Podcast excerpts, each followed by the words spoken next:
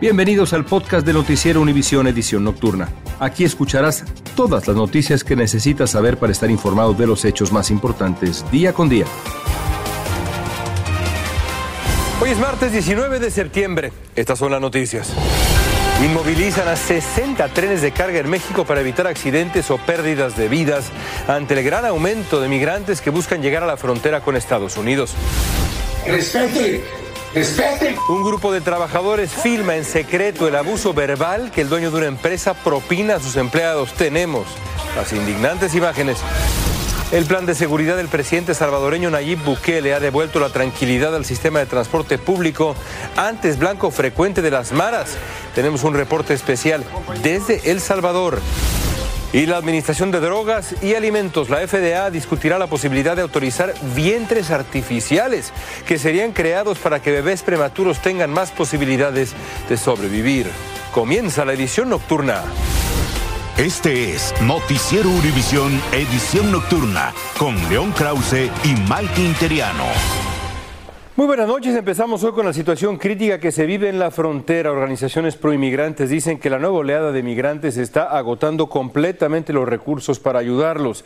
En México, la empresa Ferromex detuvo 60 trenes de carga para evitar que más migrantes pierdan la vida o tengan accidentes a bordo de esos vagones. Desde McAllen, Texas, Reina Rodríguez. No tenemos, ¿sabes? ¿Quién nos ayude? Y esta es otra necesidad que se ve. Ellos quieren reunirse con sus familiares que ya están aquí. La falta de recursos está obligando a migrantes como Iván a salir a las calles del Paso para pedir asistencia. Nosotros hemos venido luchando. Portan un cartón que dice, por favor ayúdanos a completar nuestro ticket para continuar. Ellos están quedando más días en nuestros albergues y les toma más tiempo para salir adelante. En los últimos días, la frontera sur ha visto un aumento en los cruces. Autoridades en el oeste de Texas reportan un promedio de 1.200 encuentros por día. Hay personas que están muy frustrados con la realidad de pedir asilo con el CBP-1 Cientos de ellos son liberados en la comunidad tras ser procesados por la patrulla fronteriza. Organizaciones sin fines de lucro en El Paso dicen estar al borde de una tercera ola de llegada de migrantes, ya que los albergues locales están por encima de su capacidad. No queremos ver sobre todo a niños y familias en las calles del Paso como lo estamos viendo. Por ello, piden un esfuerzo coordinado para que se creen espacios nuevos que garanticen un proceso seguro para los que siguen llegando. Del otro lado de la frontera en México, Ferromex anunció que suspenderá temporalmente los recorridos de trenes en el norte del país porque muchos migrantes suben a vagones de carga y resultan heridos en el proceso. En McAllen, Texas, Reina Rodríguez, Univisión. Y en las calles de Nueva York cada vez más migrantes recién llegados se las ingenian para ganarse el pan de cada día. Muchos de ellos han recurrido a alquilar o comprar las cuentas de otros repartidores de comida como de Uber Eats, por ejemplo. Fabiola Galindo nos cuenta sobre los riesgos que esa decisión implica. La venta. ¿Te tocó caminar por las calles para buscar trabajo? Día y noche. Salía a las 6 de la mañana y llegaba al refugio a, la, a las 12. Y el Freddy Hernández describe sus primeros días buscando trabajo en la Gran Manzana. Trabajó en restaurantes hasta que vio una oportunidad estacionada afuera del refugio en donde vivió por unos meses. Luego alguien le ofreció usar una cuenta de Uber Eats. Hay veces como uno se consigue una persona de buena intención de ayudarte y te dice yo saco una cuenta de Uber, yo la saco con mi nombre, tú pagas los taxis. Yo te voy a quitar tanto semanal de lo que, de lo que tú hagas, te quito tanto. Y hay personas que de alguna manera se han vuelto expertas en aplicar para estas cuentas para que sean eh, abiertas rápidamente. Entonces, como estas personas ya han tomado la experiencia de cómo hacer la trampa con, con, con la aplicación, entonces se ha vuelto algo que se puede comercializar porque de alguna manera unos saben, pero otros no. Los anuncios abundan en las redes sociales, incluso cobran cientos de dólares por acceso a una cuenta por dos semanas, creando un mercado negro en donde se puede obtener acceso a una cuenta de aplicaciones de entrega a domicilio a cambio de un porcentaje de las ganancias. Motivo que la prestan, este, cobran algo extra por la cuenta. Pues. Eh, pueden cobrar hasta 100 dólares, depende, hasta 150 a la semana. A la semana. Pues. Juan Radas usó cuentas de otras personas, pero ya sacó su licencia y registración. Algunos no pueden por la casualidad que no tienen social ni permiso de trabajo y están obligados a hacer esa situación para sustentar a su, a su hogar. Pero hay riesgos. Nosotros estábamos trabajando y de repente ni la plata en la cuenta, ni pudimos abrir la cuenta y la cuenta bloqueada, se desapareció. Luego de trabajar varios días, nunca recibió unos 400 dólares de ganancias, dice. Pues no podía, ¿a quién va a demandar? Porque eso es algo que uno lo hace por medio de un teléfono. Activistas aseguran que quienes ganan son las compañías de aplicaciones. Fabiola, ¿y qué dicen esas compañías precisamente? León, una compañía como Uber, por ejemplo, señala que ellos siguen las normas y las leyes laborales y que de ser necesario las cambiarían o mejor dicho, ejecutarían cambios. Pero los activistas dicen que las compañías están incluso aprovechándose de estos nuevos trabajadores, dándoles eh, pues carreras o trabajos con menos ganancias. Y todo ocurre cuando aquí, en refugios como el que nos encontramos, se intensifican las confiscaciones de estas mopeds sin registración. Ya son 8 mil las que han sido confiscadas este año. León, regreso contigo. Y yo insisto que ya viene el frío allá en Nueva York. Gracias, Fabiola.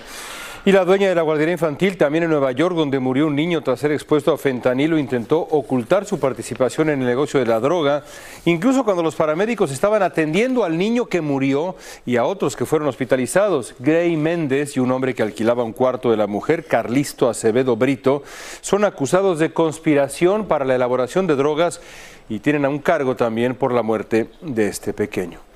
Nos vamos a Los Ángeles, donde hay alivio, ayuda financiera a inquilinos de bajos recursos atrasados en los alquileres. La ciudad lanzó hoy un programa que brinda este apoyo para vivienda, especialmente a personas que no han logrado recuperarse todavía económicamente después del golpe de la pandemia. Romy de Frías nos explica qué requisitos exigen para obtenerla.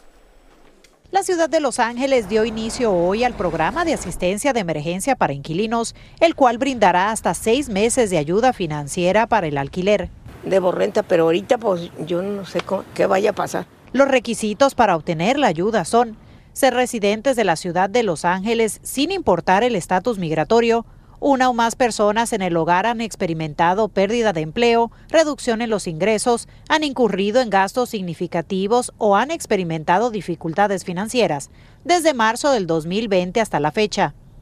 Estar atrasados en el pago de su alquiler a partir del primero de abril del 2020 el ingreso en el hogar es igual o inferior al 80% del ingreso medio del área. Si hacen múltiples aplicaciones, sus aplicaciones se las van a, cancelar, no las van a mirar. Los inquilinos pueden enviar su solicitud en línea por teléfono o en persona. O People's Community Center es una de las organizaciones que está calificada para ayudar van a tener que proveer más información, pero ya más después. Por lo menos el contrato de renta, prueba de que necesitan la asistencia financiera. El proceso de solicitud estará abierto únicamente hasta el lunes 2 de octubre a las 6 de la tarde. Victoria Enríquez paga 900 dólares por un estudio donde vive con su nieto. Me siento muy mal, señorita. En vez me agarra una depresión que no quisiera ni que me hablara, quisiera salir corriendo, quisiera gritar. Confía que este programa la puede ayudar. Desde Los Ángeles, California, Romy de Frías, Univisión. El diario Los Angeles Times ofrece estos días una encuesta muy interesante sobre lo que piensa y siente la comunidad inmigrante hispana en este país. Para empezar, hay diferencias por regiones. Por ejemplo, 70% de los llegados a California dijeron sentirse bienvenidos. Solo el 39% se sienten así en Texas, cuatro de cada diez migrantes reportaron haber sufrido algún tipo de discriminación de manera cotidiana. 25% de los migrantes dijeron que ningún partido político en Estados Unidos representa sus puntos de vista y un 27% dicen, bueno, no estar tan seguros. Pero independientemente de estos problemas, los inmigrantes se mantienen optimistas. 77% aseguran que su estándar de vida es mucho mejor que el que tuvieron sus padres. Y de estos, siete de cada diez padres que la vida de sus hijos será mejor que la suya. Y después de preguntarles si volverían a emigrar a Estados Unidos, tres de cada cuatro encuestados dijeron que tomarían la decisión de venir al país de nuevo si tuvieran que tomar esa decisión otra vez. Estás escuchando la edición nocturna de Noticiero Univisión.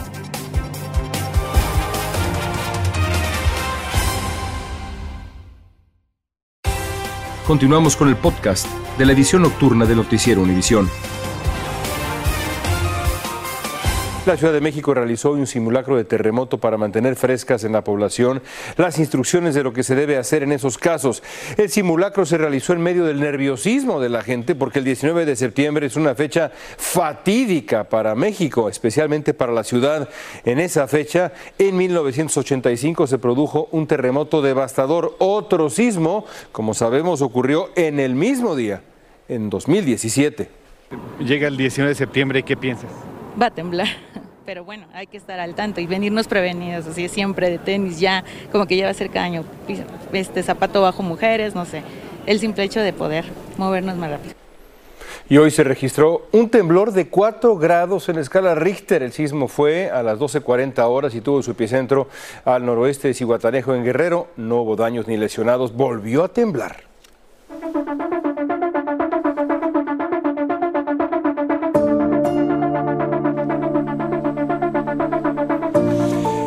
De seguridad del presidente salvadoreño Nayib Bukele ha puesto tras las rejas a unos 70 mil delincuentes allá. Esa realidad ha llevado un ambiente de tranquilidad a muchos ámbitos de la vida de los salvadoreños. Uno de esos es el sistema de transporte público que antes era blanco de las maras. Pedro Ultreras nos ofrece este informe especial desde El Salvador. Vean. En El Salvador se viven tiempos de paz y los trabajadores del transporte público son de los más felices. Mario de la Paz nunca vino a trabajar tan tranquilo como lo hace ahora. Me gusta lo que hago, como les repito, pues disfruto mi trabajo. Y es que con la inseguridad que se vivía por las pandillas, nunca sabía si volvería a casa a ver a su familia. Antes vivíamos como, señor, que regrese a mi casa. En sus casi 20 años como conductor de transporte público en San Salvador, la capital del país, vio muchos compañeros morir. Y miraba a las personas tiradas, compañeros pues la verdad que murieron también personas del transporte. Cientos de empleados del transporte público fueron asesinados por las pandillas en las últimas dos décadas, dice Luis Regalado, vocero del gremio de transportistas en San Salvador. Se había contabilizado un promedio de más de 3.500 personas que perdieron la vida entre conductores, eh, cobradores, empresarios. En cobros de piso, las llamadas maras recaudaban unos 20 millones de dólares anuales en esta industria, asegura Luis. Llegamos ya a una mente más diabólica, digámoslo así, a exigir una cantidad, o me la pagas o vas a ver. Ahora la gran mayoría de los pandilleros están presos y los transportistas y los usuarios viven con tranquilidad que a los pasajeros les cambió la vida. Dicen que nunca antes sintieron tanta seguridad para usar el transporte público como ahora, sin importar el día o la noche o a la colonia a la que se dirijan. Hay una tranquilidad, se puede salir a las 9, 10 de la noche, antes que no podíamos hacer nada de eso. Mario, por su parte, también recuperó esa tranquilidad en el trabajo y fuera de él. Ahora, aparte de conducir con más seguridad, puede llegar a casa y hacer cosas que antes eran impensables. Salgo a pasear a dos perritos que tengo y son las 10 y media de la noche, son las 11 de la noche y todavía usted va a ver gente en las colonias. ¡Wow! Eso no tiene, eso no tiene, no tiene precio. En San Salvador, El Salvador, Pedro Ultreras, Univisión. Mientras tanto, el conflicto político en Guatemala se desbordó y hacia las calles. Centenares de manifestantes marcharon luego de que el presidente electo Bernardo Arevalo denunciara los intentos de varios fiscales y de un juez por desconocer los resultados electorales e impedir que asuma él la presidencia el próximo día 14 de enero. Y en Colombia, un grupo de empleados cansados del maltrato verbal que les propina el dueño de la empresa para la que trabajan decidieron grabarlo. Ahora el video se ha vuelto viral y muestra la forma humillante en que el dueño de esa empresa trata a sus empleados, maltrata a sus empleados, diría yo. Yesid Vaquero tiene las imágenes, vean esto. respete, respete, se forma, fórmese. Sucede en la ciudad de Ibagué. Se ve y se oye como un hombre en un claro abuso de autoridad maltrata verbal y casi físicamente a por lo menos cinco empleados de su compañía. Los hace formar como si fueran militares y no para de humillarlos. Una de las empleadas no aguanta más y pide respeto. A mis compañeros los respeto. Hoy, llena de miedo, narró el horror que vivió. Comenzó a agredir a mi compañero, a pegarle al, al mueble de la recepción y hubo un momento en que él se mueve y yo salgo corriendo y me salí de la oficina. El protagonista, o más bien antagonista de esta cruel historia, se llama Gustavo Charri. El otro hombre es su hermano. Y la empresa que se dedica a la producción de materia prima para la industria del cuero pasó del anonimato al desprestigio tras la publicación del video que los desesperados empleados grabaron a escondidas y que hoy es viral en las redes. Las mismas en las que el propio presidente de Colombia se ocupó del asunto. Formación. El Ministerio de Trabajo, por su parte, ya comenzó una investigación que podría pasar la línea de lo laboral. Esta conducta incluso puede transgredir el derecho penal. Serán las autoridades penales las que determinen si allí también hay una conducta delictiva. Y se espera una sanción ejemplar. Sindicatos y gremios se han solidarizado con los empleados maltratados y la Asociación Colombiana de Industriales que criticó duramente el episodio ha pedido también no generalizar. En Bogotá, Colombia, Yesid Vaquero, Univisión. Inadmisible abuso. Bueno, el avance de la tecnología hace que se abran cada día nuevas interrogantes sobre si la modernidad está borrando las fronteras de la ética. Ahora la Administración de Drogas y Alimentos, la FDA, estudia la posibilidad de autorizar vientres artificiales, así como lo escucha. Pasemos ahora a la redacción con Guillermo González para que nos explique. Guillermo, cuéntanos, ¿qué es esto? Gracias, León. Un grupo de asesores de la Administración Federal de Alimentos y Medicinas, o FDA por sus siglas en inglés, se reunirá esta semana para evaluar los pro y los contra de los llamados vientres artificiales, un sistema que permitiría a bebés nacidos de manera prematura continuar desarrollándose. La discusión se centra en las implicaciones éticas de crear máquinas que podrían suplantar el vientre materno en algunos casos extremos en los cuales el embarazo no pudo completarse en su lugar original. Sin embargo, los especialistas aseguran que no se trata de reemplazar los vientres maternos ni el proceso de gestación normal. Los vientres artificiales ya han sido probados, pero solo en animales, y los científicos quieren intentar desarrollarlos para bebés humanos con el propósito de ver qué resultados produce. Los nacimientos de bebés prematuros se han convertido en un fenómeno creciente en los Estados Unidos, según estadísticas. León, regreso contigo. Continuamos con el podcast de la edición nocturna de Noticiero Univisión. Y ya lo decíamos, la empresa American Foods Group ordenó retirar más de 58 mil libras de sus productos Green Bay de carne molida por una posible contaminación con E. coli. Se trata de carne producida el 14 de agosto que fue enviada a distribuidores en Georgia, Michigan, Ohio. Las autoridades piden a los consumidores que devuelvan los productos a la tienda o mejor que los tiren a la basura. Continuamos con el podcast de la edición nocturna de Noticiero Univisión. Y le informábamos de esta posibilidad en el noticiero de las 6.30. Bueno, resulta que la Administración de Alimentos y Medicamentos ha decidido no aprobar por ahora un aerosol nasal de epinefrina que habría sido una alternativa sin agujas a los autoinyectores de epinefrina, incluidos los famosos EpiPens. La agencia dijo a la farmacéutica ARS Pharmaceutical que necesitaba otros estudios sobre el medicamento llamado Nefi antes de poder aprobarlo. Seguiremos pendientes. Y no dejen pasar la oportunidad porque el próximo sábado será gratuita la entrada en los más de 400 parques nacionales de Estados Unidos. El Servicio de Parques Nacionales no aplicará las tarifas de entrada porque el sábado será el llamado Día Nacional de las Tierras Públicas. Sin embargo, sí tendrá que pagar por servicios especiales como acampar o un recorrido con guía. Son bellísimos los parques nacionales. Y el Correo de Estados Unidos anunció su programa anual Cartas a Santa, que permite a los niños de pocos recursos escribir una carta pidiendo el regalo que quieren. Después, personas generosas adoptan las cartas y envían los regalos de forma anónima. Las cartas irán dirigidas a Santa Claus, 123 Elf Road, North Pole, 8888. Dije cinco ochos, creo que sí. Y después a esperar a que Santa Claus les envíe el regalo. Qué tiempos aquellos cuando mandábamos cartas a Santa Claus. Bueno, amigos, gracias por estar con nosotros. Quédense. Gracias por escucharnos. Si te gustó este episodio, síguenos en Euforia, compártelo con otros, públicalo en redes sociales y déjanos una reseña.